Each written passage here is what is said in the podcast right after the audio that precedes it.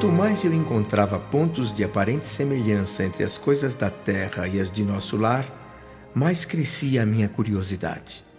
Até mesmo abusando um pouco da boa vontade de Dona Laura, entrei num assunto mais delicado que no planeta leva as pessoas a atitudes muitas vezes extremas, começando por simples desentendimentos e chegando ao crime. Resolvi perguntar como se trata aqui, nesta colônia espiritual, o problema da herança.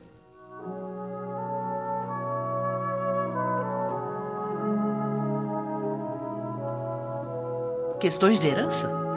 Praticamente não temos complicações, André. Meu caso, por exemplo, toda a minha economia pessoal chega a 3 mil bônus hora auxílio. Devo reencarnar na Terra em pouquíssimo tempo. E não posso ligar esses bônus à minha filha, que está para chegar aqui, porque com a minha partida, esses valores serão revertidos ao patrimônio comum da colônia. Minha família permanecerá apenas com o direito de herdar a moradia. Mas uh, todo o esforço que a senhora fez para juntar 3 mil bônus hora não irá beneficiar em nada mais a sua filha, a não ser o direito de viver nesta casa? Bem, minha ficha de serviço também me autoriza a interceder, a preparar trabalho e obter colaboração para ela em sua estada aqui em nosso lar. E, além disso, eu tenho assegurado o valioso auxílio de todas as organizações da colônia durante a minha permanência como encarnada no planeta. Eu não estou agora computando o lucro maravilhoso que foi a experiência adquirida nos anos em que trabalhei no Ministério do Auxílio, não. Eu estou sim na expectativa de regressar à Terra, investida de valores mais altos e levando qualidades mais nobres de preparação para o êxito que desejo. É impressionante a simplicidade do processo. Ganhar, aproveitar, cooperar e servir. É. é a fórmula da felicidade. Mas que espécie de cegueira impede o homem encarnado de ver o óbvio, meu Deus? Então, André, ainda não foi descansar? É, estava aqui fortalecendo meu coração com os ensinamentos de Dona Laura. Pois faça uma pequena pausa uhum. e venha até o jardim. Uhum. Garanto que nunca vi um luar como o desta noite.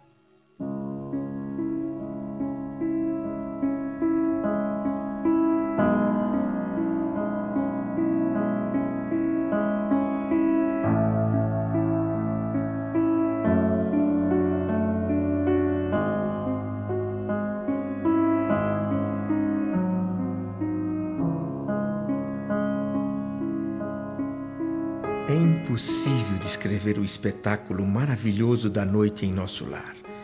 Eu estava habituado ao hospital, situado entre árvores muito grandes que impediam a visão completa da paisagem externa.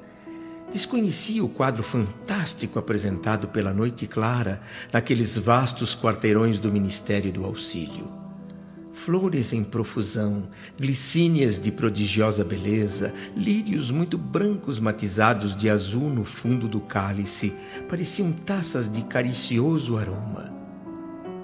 Respirei profundamente, sentindo energias novas invadindo meu ser. Ao longe, as torres da governadoria mostravam belos efeitos de luz. Eu estava deslumbrado, não conseguia manifestar meus sentimentos. Num esforço enorme, o máximo que consegui foi dizer comovido.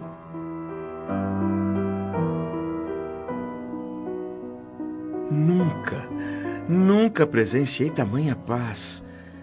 Que noite, que noite. É, todos os habitantes equilibrados da colônia têm um compromisso, André.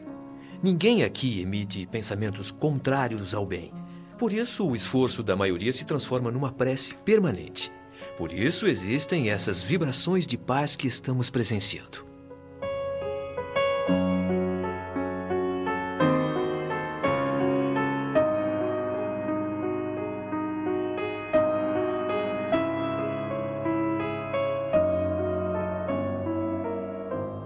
Não sei por quanto tempo fiquei enlevado na contemplação daquele quadro magnífico.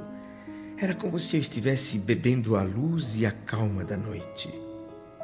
Então, meu amigo Lísias, respeitosamente, me convidou a voltar para a sala da casa e lá nos aproximamos de um aparelho muito parecido com o rádio utilizado na Terra.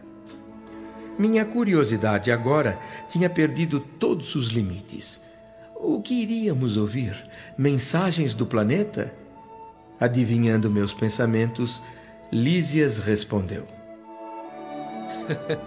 não, meu amigo. Não ouviremos vozes do planeta. Aqui nossas transmissões têm base em forças vibratórias mais sutis que as da Terra. Mas uh, não há nenhum recurso para captar transmissões da Terra? Sem dúvida. Temos condições de receber emissões de sinal da Terra em qualquer de nossos ministérios. Mas os problemas atuais da colônia têm prioridade. Ah, sim? São essenciais para nós a programação do serviço necessário, as notas da espiritualidade superior e os ensinamentos elevados. Captamos notícias do planeta quando há alguma boa razão para isso. Entendo e acho justo esse critério, meu amigo. Mas, por outro lado, ainda não me livrei do apego àqueles que deixei na Terra. Não é compreensível minha ansiedade em saber alguma coisa de lá? Eu já esperava essa pergunta. Bom, o que acontece, André, é que quando encarnados temos tendência a viciar, a atrofiar os nossos sentimentos. Ah, sim? Isso chega a ser um mal comum a quase todos nós. Na Terra, somos prisioneiros do exclusivismo. Vivemos numa condição de isolamento pelo sangue, pelo parentesco e esquecemos o resto das obrigações, os princípios de fraternidade para com os que não pertencem à nossa família. Ditamos regras a todo mundo, mas na hora do testemunho, somos solidários apenas com os nossos. Aqui, porém, meu amigo, a medalha da vida apresenta outra face. É preciso curar nossas velhas enfermidades e sanar injustiças. É, mas nem sempre foi assim. Ah, não? É. No início da colônia de nosso lar, praticamente todas as moradias daqui tinham ligação com as do planeta. Ninguém suportava a falta de notícias dos parentes. Em todos os ministérios havia uma guerra nervosa. Boatos assustadores perturbavam todas as atividades. Até que, há exatamente dois séculos, um generoso ministro da União Divina forçou o governador da época, talvez demasiadamente tolerante, a melhorar a situação. Sua bondade sem orientação provocava indisciplina e quedas. Muitas vezes as notícias da Terra levavam famílias daqui ao desespero. Não diga. Os grandes desastres coletivos no mundo podiam transformar-se em verdadeiras calamidades públicas em nosso lar quando sua divulgação interessasse a certas entidades daqui. Esta colônia, segundo dizem os nossos arquivos, era muito mais um departamento do umbral do que uma cidade de reforma espiritual e instrução. Naquela altura, o governador, respaldado pelo Ministério da União Divina, proibiu o intercâmbio generalizado. Houve luta, mas acabou vencendo o ministro propositor da medida que pregava o ensinamento de Jesus. Deixe os mortos enterrarem seus mortos. Foi vitória certa. Mas uh, será que ter pelo menos alguma notícia dos nossos entes queridos da Terra não daria mais tranquilidade à nossa alma? Bom, a resposta virá de você mesmo, André.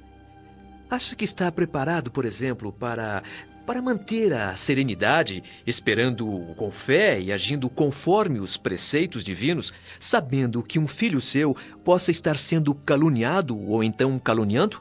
E se recebesse a notícia de que um seu irmão foi hoje preso como criminoso?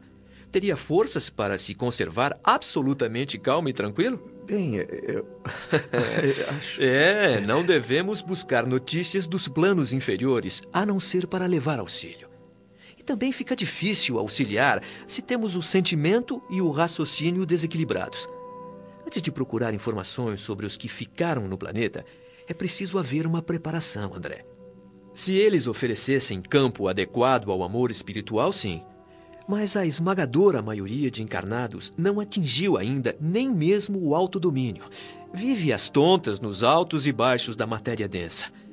Embora com dificuldades sentimentais, André, devemos evitar a queda nos círculos vibratórios inferiores. No seu caso, por exemplo, Lísias, você tem uma pessoa importante encarnada que é o seu pai. Não gostaria de se comunicar com ele? Mas claro, sem dúvida. Quando merecemos essa alegria, podemos visitá-lo em sua nova forma. Mas como somos criaturas falíveis, temos de recorrer ao Ministério da Comunicação, que determina a oportunidade ou o merecimento. É sempre bom lembrar que descer de uma esfera superior para uma inferior é mais fácil do que o contrário.